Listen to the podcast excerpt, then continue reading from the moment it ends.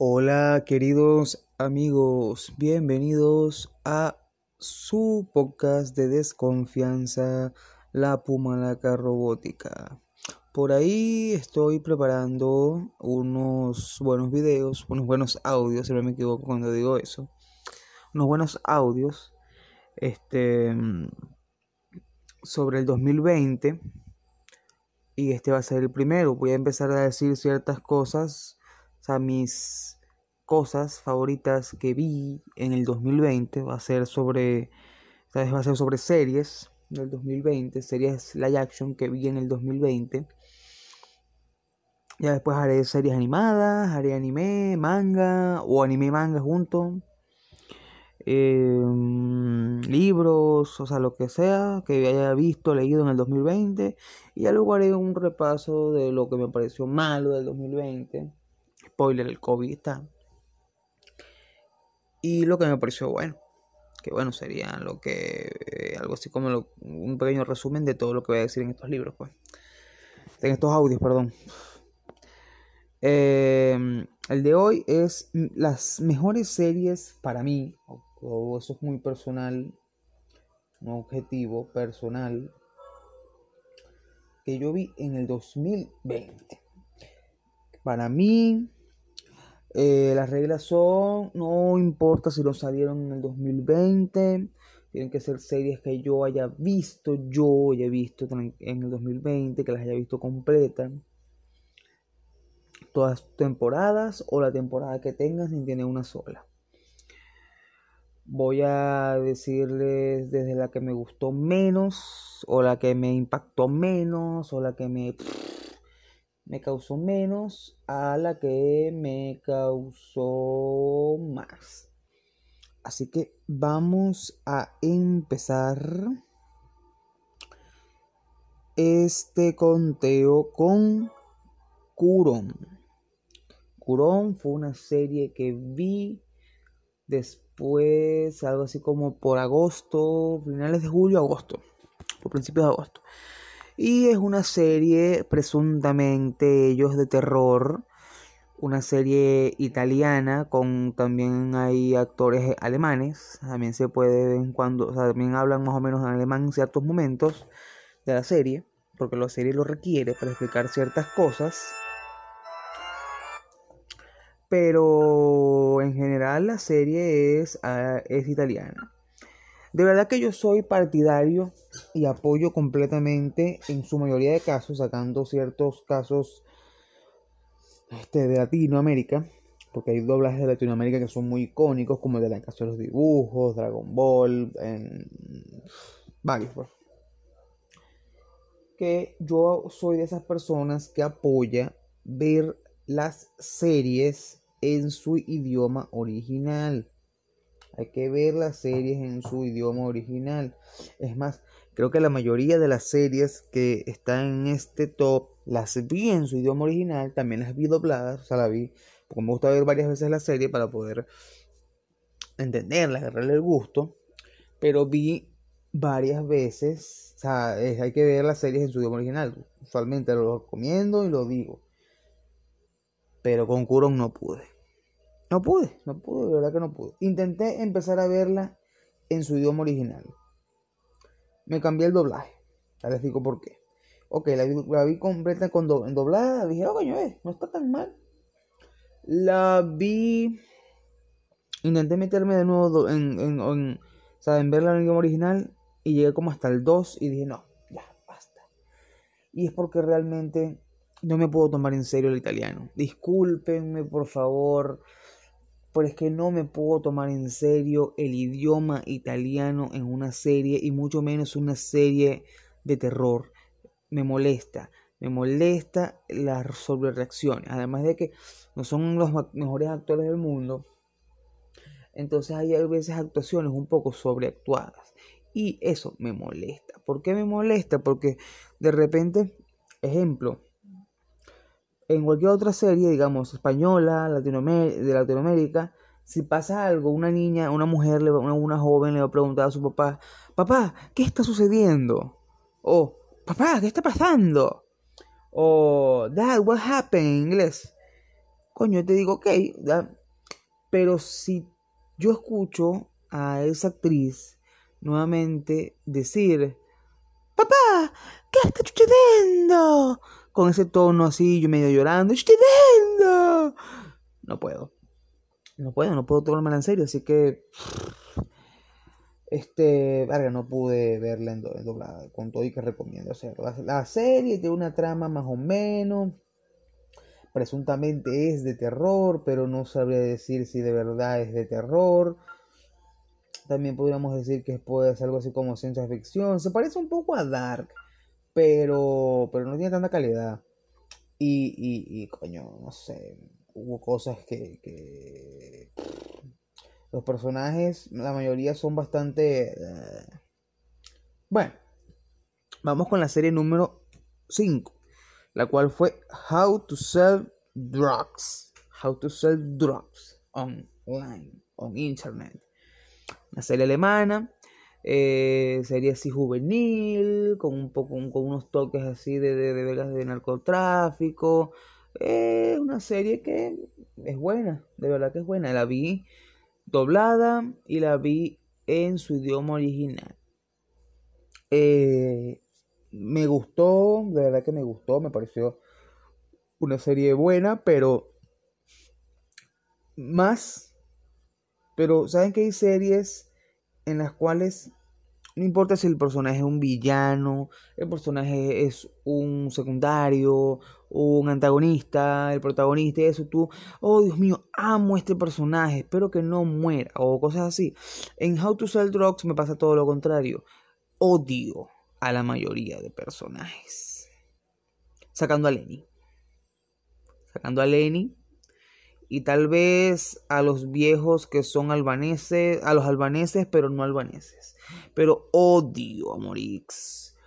Odio ah, odio muchas cosas. No quiero hacer spoilers, pero es lo que digo. Odio muchas cosas. Odio a Morix, odio a la novia de Morix, odio a la novia de Lenny.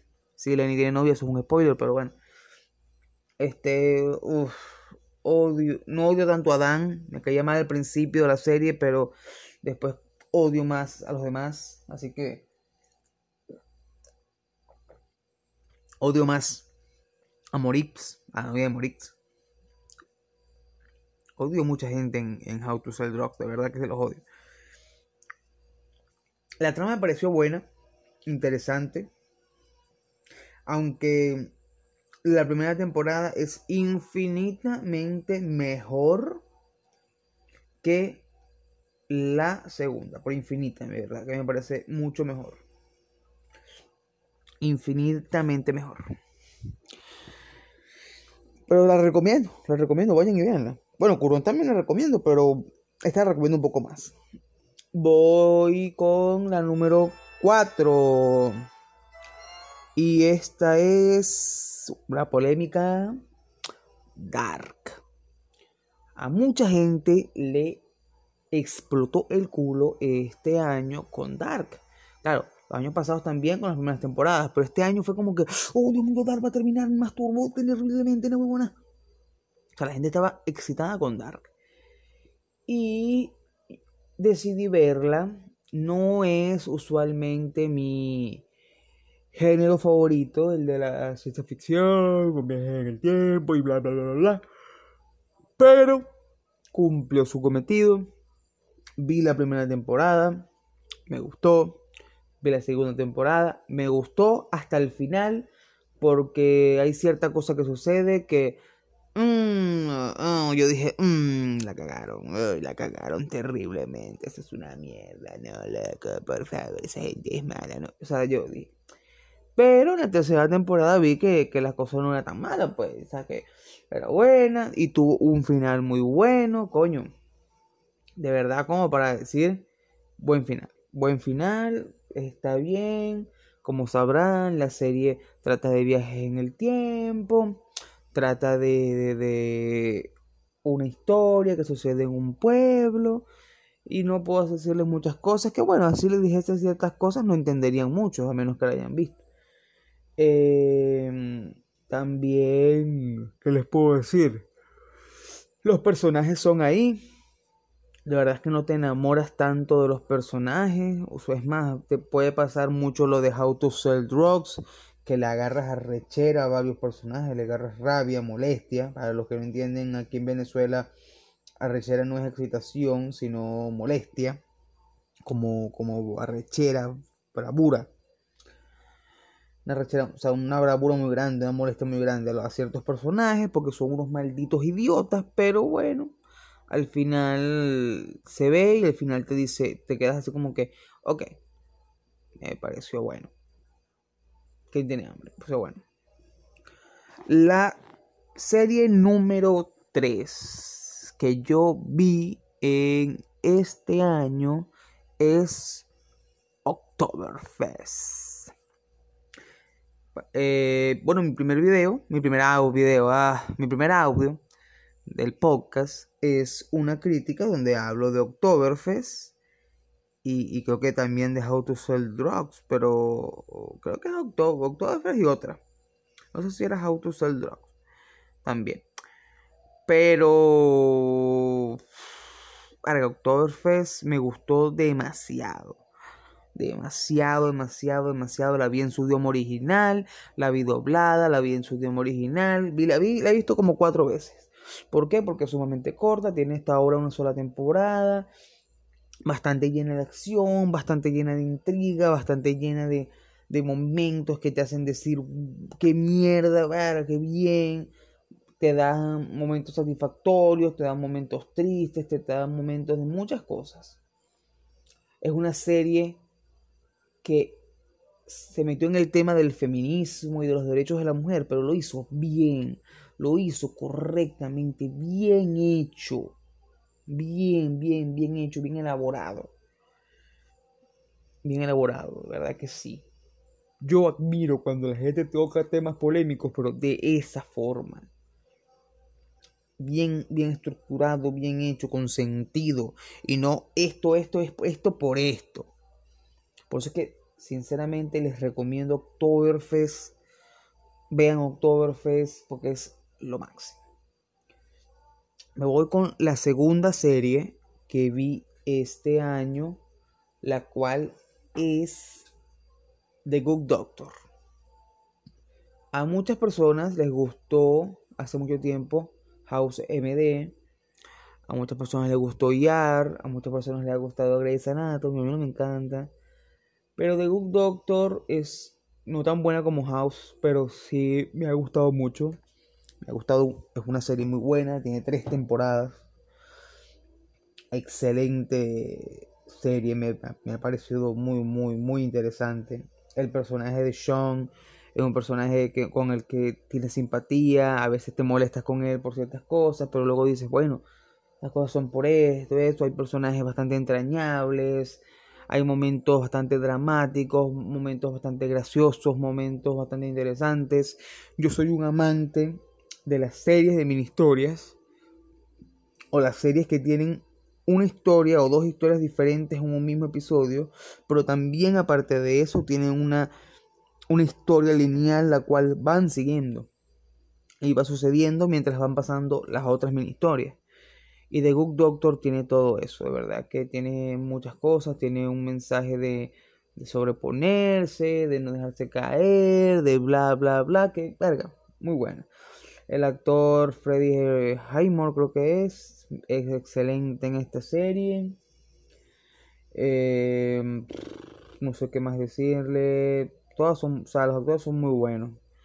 Y, y, y las mini historias, cada caso es bastante, bastante, bastante, o sea, calidad. Interesante, bastante, se te pasa súper rápido la serie. Piensas que, que, que que, o sea, piensas que, la serie va a ser larga por tener tres temporadas, temporadas de varios episodios así. Y, y, y no, pero no. El, el, el, el video... O sea, la serie sí vale la pena, o sea, sí te pasa rápido. Ahora voy a ir con unas menciones honoríficas, las cuales van a ser series que todavía estoy viendo, o que voy a, o, sí, que estoy, todavía estoy viendo. Las empecé a ver en 2020, pero no las he terminado. Voy muy corto. O sea, empecé a ver Gambito de Dama, el primer episodio y segundo episodio me han gustado, la voy a terminar, pero con todas todas las jodederas y tomadera de, de diciembre me, me, aguanté. He empezado a ver, ver este Better Call Saul, a mí me gustó mucho Breaking Bad, y es por eso que he decidido ver Better Call Saul, entonces está ahí también en stand-by, porque fue excelente Breaking Bad y quiero ver una precuela como esa, pues. Muchas personas me han dicho que si te gustó ver, este, te gustó Breaking Bad, pero el te va a encantar también. Eh, bueno, creo que me voy a ir por la número uno. Los que me conocen ya saben qué serie es. Qué serie es esta, porque la spamé durante todo 2020 a todo el mundo. Prácticamente obligué a todo el mundo ver esa serie, a ver esa serie. Todo el mundo, prácticamente todo el mundo lo ha visto. La mayoría de, de recepciones que me han hecho han sido positivas. Creo que 100% han sido positivas. Y obviamente estamos hablando de Peaky Blinders. Peaky Blinders este año la empecé a ver en enero desde el año pasado, perdón el 2020. Y ya la he visto alrededor de cinco veces. He visto cinco veces Peaky Blinders. Tres veces doblada, dos veces en su idioma original. Peaky Blinders es una puta obra de arte. Tiene una fotografía excelente, una banda sonora preciosa, muy bien hecha, muy bien elaborada. Tiene una historia que es mi estilo porque yo soy, yo soy amante de las historias de gángsters a la vieja escuela, a las, historias de mafiosos a la vieja escuela. Eh, soy amante de la historia. Este, esta serie tiene muchos personajes históricos reales soy amante de la política, de la sociología, de la psicología, de la, de la filosofía. Y esta, esta, serie carga mucho de eso. Carga mucho de, de, de, todo lo que es. Lo que son todos esos temas. Es una serie excelente. Tiene personajes entrañables, actuaciones increíbles, actuaciones de actores de primer nivel como Tom Hardy, Helen McCrory, Sam Neill, Paul Anderson, Cillian Murphy, este, mm, eh, el que de Lucas en Greta, eh, ah, se me olvidó, vale, que, es el, el pianista el pianista, vale. Que, de verdad que en esa actuación, Sam Coughlin, este, que hace una actuación brutal. Este, mm, o sea, tiene una gran, un gran repertorio de actores excelentes. Que, que Adrian Brody. Adrian Brody es un también está ahí y hace un personaje excelente, brutal. Tiene un protagonista